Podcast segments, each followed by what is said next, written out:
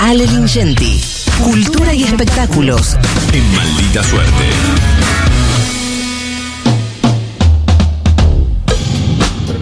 Ale Lingenti, querido, buenas tardes, ¿cómo estás?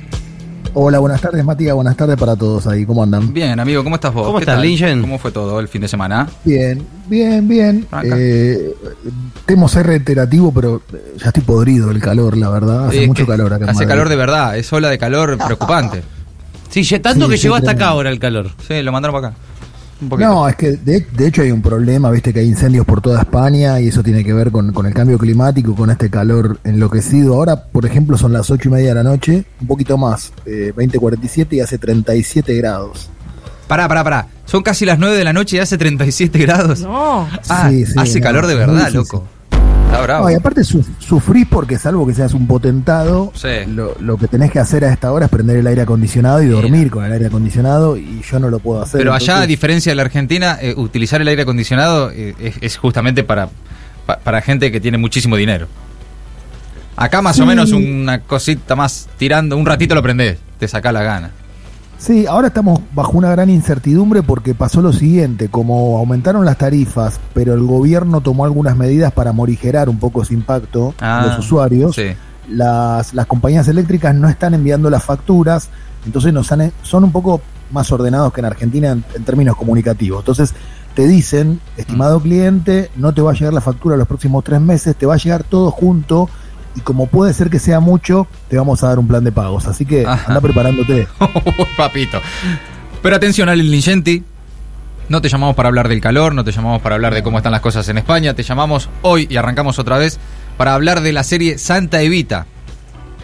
Sí, nosotros hicimos un adelanto en este programa de, de la serie, ahora ya la vi completa, son Bien. siete capítulos, eh, la plataforma en la que se puede ver es Star Plus. Eso, esto es un problema porque sé que muchos oyentes de del Destape, que obviamente admiran la figura de, de Eva Perón, Sí. no tienen la plataforma Star Plus, Sí, entonces, eh, bueno, asociarte solo para ver un contenido, qué sé yo, es, es la plataforma para adultos de Disney, ¿no? Claro. Y esto ya plantea una, una primera pregunta, eh, ¿qué tan legítimo? Legítimo es, pero digo, ¿qué tan en serio te puedes tomar eh, una ficción que, que habla sobre, sobre Evita, pero es una ficción con alguna aspiración de realidad, ahora explico por qué, si la firma Disney, ¿no? Claro. Eh, Sí. Primero, no, no, no hay ninguna advertencia en la apertura de cada capítulo de Santa Evita acerca de que la trama alude a hechos reales, pero muy libremente recreados. Esto creo que hubiera sido bueno que lo hagan, ¿no? Viste como Claro. cuando se estrenó Tango Feroz, Marcelo Piñeiro dijo inspirado en la leyenda, o sea, no solo inspirado, sino en la leyenda de Tanguito. Claro. En Eso lo de que, alguna manera Sí, sí, sí. sí. te da un poco de juego para, para que vos no lo veas como una especie de documental que no lo es. Exacto. Bueno, es- la- lo charlábamos, ¿no? La semana pasada, vos lo adelantabas también. Pero eh, está basado también en una novela, novela histórica, eh, que, bueno, sí, hay algunos componentes que son reales, pero también mucho mito. Eh, y vos decís, eso no, no se aclara, pero en ningún momento no hay una advertencia que diga, che, mirá que no fue tan así.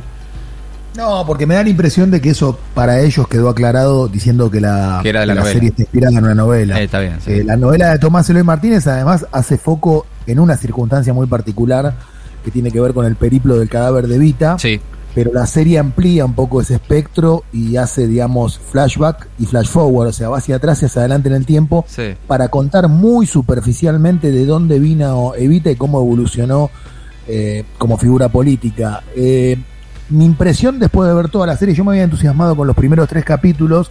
También yo soy un espectador emocional. Yo lloré varias veces con la serie. A mí me conmueve particularmente el momento de Evita en el que renuncia a la vicepresidencia. Sí. Eh, de hecho, creo que comenté en este programa, tengo un grupo de WhatsApp de mis mejores amigos, tenemos la foto del abrazo de Perón y Evita tan famoso en el balcón. Claro. Hmm. Sí, icónico, Eh, claro. Y la verdad que, que yo soy de lágrima fácil, naturalmente me, me emocioné, me emocioné cuando, cuando ella interpela a los más humildes, porque creo que eso es absolutamente cierto, detractores y, y propagandistas de, de Evita saben que eso fue cierto. Sí. Eh, pero después la serie empieza a pincharse, o sea, en la segunda mitad me parece que se quedan sin nafta, en Ajá. principio porque, insisto, como no es una serie sobre toda la, toda la vida de Evita, sino sobre un hecho en particular que es el periplo de su cadáver, empiezan a inventar cosas y empieza, digamos, los personajes, sobre todo en particular el personaje de Ernesto Alterio, Sí. que entra en una especie de show delirante a partir del cuarto capítulo. ¿Cómo? ¿Por qué eh, show delirante?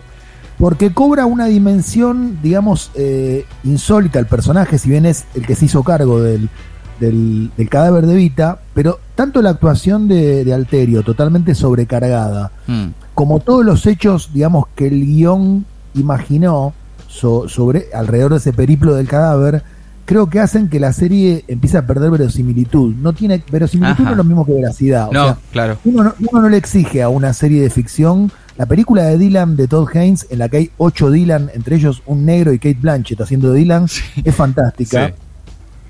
Y en realidad, eh, eh, digamos, porque es una metáfora sobre Dylan, y eso está muy claro cuando entras a ver la película. Sí. Acá es más difícil porque es- esa frontera está, digamos, más borroneada. Uno sabe que es una ficción, pero la serie hace un esfuerzo porque vos entiendas que esto de alguna manera está basado en la realidad. Y esa realidad que cuenta la serie es la realidad que es una especie de ABC de todos los lugares comunes del peronismo, los buenos y los malos. ¿Se entiende lo que Sí, digo? claro, totalmente. Sí, sí, sí, Eh, sí. No hay ninguna indagación, digamos, ni- no se descubre nada nuevo, no hay ningún, ninguna reflexión nueva, ningún planteo nuevo.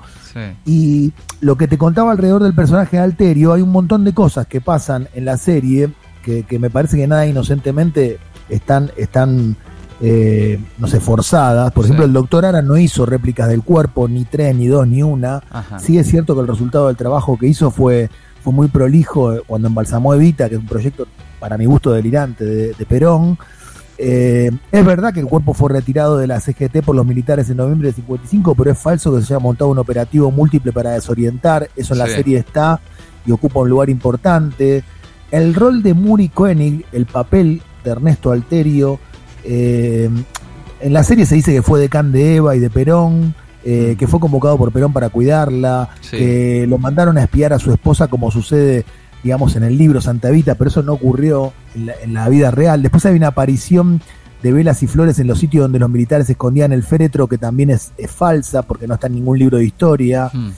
Eh, Bien, a- falso. a que ver, Ahí, perdón, hay, hay como un como un repaso, digamos, de las diferencias entre lo que ocurrió y lo que no entre en esto, ¿no? Esto que vos apuntabas, este, la, la verosimilitud de la serie.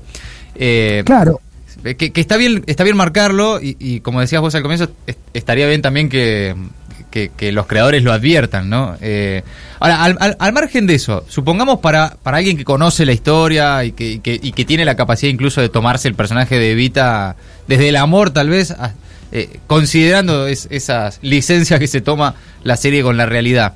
Eh, está bien actuada por lo menos Eh, estéticamente es linda ¿qué, qué puedes decir de eso Bueno, es una producción de Disney, con lo cual algo de dinero había. Claro. Eh, igual podrían, haber- podrían haberse esforzado un poco más en las recreaciones de época. Hay, Sí. hay escenas, digamos, eh, filmadas en la ciudad de Buenos Aires, sí en las que hay algunos descuidos mínimos. A mí, yo no soy un fanático de ese tipo de cosas, de todos modos, ¿no? O sea, me, me da la impresión de que si una película es buena, eh, si apare digo, si en una película ambientada en los 70 aparece un artefacto de los 80 y la película es buena, a mí en lo personal no Claro. me importa demasiado. claro Pero bueno, no, no es que sea perfecta en, es- en, ese, en ese sentido. Las actuaciones están en líneas generales bien, sobre todo, esto es curioso, de los secundarios, porque todos los secundarios son actores que yo conozco muy bien, sí empezando por Diego Cremonesi, siguiendo por María Villar. Bueno, hay un montón de actores, eh, son un montón, Sí. que, que vienen del teatro independiente y son muy sólidos. Los papeles protagónicos, eh, para mí es muy difícil actuar con lo que le hicieron a Grandinetti en términos de caracterización. Parece un jugador de metegol. ¿Por qué? Sí. La Tiene peluquita, algo ¿no? en la cabeza que- Claro. que, cuando ap- aparece en pantalla lo que mirás es eso que le hicieron en la cabeza. Claro, ni Te te, desconcentra, te desconcentra por completo. no puedes ver la actuación, Está claro. como hinchado con Botox y, Uh, y a eso claro. se le suma una actuación que, que, que a Grandinetti eligió, creo que no por culpa de Grandinetti, sino movido un poco por el guion de la serie, de un Perón un poco taciturno. O sea, aquel león herbívoro que fue Perón cuando volvió Sí, en los 70, cuando ya era viejo, a la Argentina, es como que la serie anticipa a, a ese Perón y, y dice que Perón ya era un poco así en la década del 50, cosa que es muy aventurada y además no es cierta. No es cierto, libro claro. que eso. sí, sí. sí. Eh, por eso digo, estas licencias que se toma la serie, algunas no son inocentes. Por ejemplo, eh, en la serie se cuenta que cuando la CGT quiso postular a Evita, en esta escena tan dramática que yo cuento y que a mí Sí. me gusta tanto, Sí. eh, el motivo de fondo en realidad de- del rechazo de, de Perón a la, a la candidatura tiene que ver con que él necesitaba que Evita siga cumpliendo el rol dentro del dispositivo que él había imaginado, que era comunicación con el pueblo, pero, pero no es lo que cuenta la serie y un momento también de gran distancia con la realidad es algo que se cuente que ningún historiador avala, que había una cola interminable de gente y que muchas personas se quejan de que tuvieron que venir varias veces a la Fundación Eva Perón porque Eva no los atendía, porque no le daba el tiempo, eso es falso también, no hay ningún libro, yo he leído dos libros de Eva que se supone que son los dos mejores, el mejor es el de Marisa Navarro, que es una Mm. autora española, que es un libro bastante equilibrado, y, y nadie cuenta esto, o sea que son licencias que terminan convirtiendo, digamos, a la serie en una especie de manifiesto de los lugares comunes, ¿no? Claro. El peronismo que regala cosas, el peronismo que es un poco autoritario. Licencias gorilas, Eh, digamos, de la. Sí. Licencias gorilas. Después, naturalmente, la figura de Eva es tan potente Claro. que lo- los que son muy contras dicen que es una serie K. Yo, yo Osvaldo Bazán dice que es una serie kirchnerista. Sí, claro, claro, claro. Y pero para, claro, para el paladar de ese sector, eh, Claro, claro. que no, sé, no sé qué necesitaban que, que diga la serie, ¿no? Sí. Natalia Oreiro está fantástica, pero a mí me parece que Natalia Oreiro es una de esas actrices que tiene un magnetismo tal que en cualquier papel en general, digamos, eh, genera empatía. Eh, me- Claro. No quiero establecer comparaciones ridículas, pero viste que hay personas, no sé, Lali Espósito, vos te puede gustar o no la música que hace, Mm. pero en general es un personaje que genera empatía. Sí, no, transmiten una cosa, sí. Bueno, Natalia Oreiro tiene eso en los momentos en los que tiene que, que digamos, eh, exigirse como actriz, en los momentos cumbres de la, de la serie donde Sí. se requiere mayor emocionalidad, cuando está enferma, realmente lo resuelve muy, muy bien. Ajá. Me parece que mejor que en los momentos más alegres o, o más, eh, digamos, eh, más tranquilos de la vida de Vita. Mm. Eh, así que ella, digamos, también aprobada en la serie. Y Bien. Alterio, pobre, le tocó. ¿no? La verdad que Ernesto Alterio es un buen actor, pero le tocó un papel francamente delirante. O sea,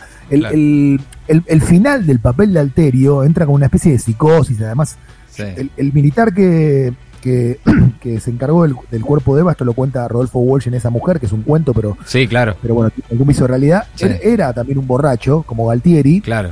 pero eso le da una licencia al actor que si vos no lo controlás un poco, ¿entendés? Le soltás un poco la cuerda a un actor y el actor te hace todas. Claro. Claro. ¿Entendés? O sea, Sí, sí. me parece que vos ahí tenés que manejar un poquito, tirar un poquito de la soga y decir, che, pará, te estás excediendo un poco, esto es una especie de show. Sí, claro, claro, claro. Serie. Claro, no es un, no es un show de Chichilo Viale, digamos, es una serie histórica. Claro. Ah, y no lo beneficia, tampoco sé si es real o no, pero le pusieron ahí, le hicieron un peinado que se le cae el, eh, un mechón en la cabeza, como si eso diera una, una impresión de mayor locura. Claro, el, me- el mechón suelto que cae en la frente. Andy Warhol, ¿no? Claro, Sí, exacto, claro. exacto. Da locura, claro, el mechón de la locura. Pero, pero digo, en, en líneas generales, la verdad que a mí me hubiera gustado ver una serie que reformule un poco los lugares comunes que hay alrededor del peronismo. Sí. Eh, nadie va a ser ni más ni menos peronista por ver esta serie. No, está claro. Eh, sí. La serie es muy entretenida, los tres primeros capítulos, después se pincha mucho a partir del cuarto. Ajá. Eh, así que bueno, no sé qué decir. No, está Eh, clara la referencia. No, está clarísimo, está clarísimo. No paguen Star Plus para ver esto. Si lo- Claro, claro, claro. Si No, lo tienen, mírenlo. Claro, si lo tienen, véanla, tal vez está bien, qué sé yo. Muy pero- buena conclusión. Sí, me parece que va por ahí, ¿no? Sobre todo en este momento son los consejos que podemos Muy dar. claro, ¿no? es No muy gasten, claro, no muy gasten claro. plata al pedo en, Sí. en ver esto, está bien. Bueno, Bueno, lean el- la biografía de Marisa Navarro, Eso. que está editada en la Argentina. Es una biografía de una persona que no es peronista, Ajá. pero que sabe reconocer todo lo que representa Eva Perón, la figura femenina más importante de la historia de la política argentina, por lo menos en mi opinión. sí, claro. Eh, así que. Sabe reconocer, eh, no como otros, te faltó decir. No como estos que Sí. hicieron una. Totalmente, totalmente. sabe reconocer, sabe Bien, reconocer. bien, bien. Ale Lingenti, querido, un abrazo grande. Un abrazo para todos. Santa Evita, según Ale Lingenti, en Maldita Suerte. Maldita suerte. De 14 a 17 horas. Por el Destape Radio.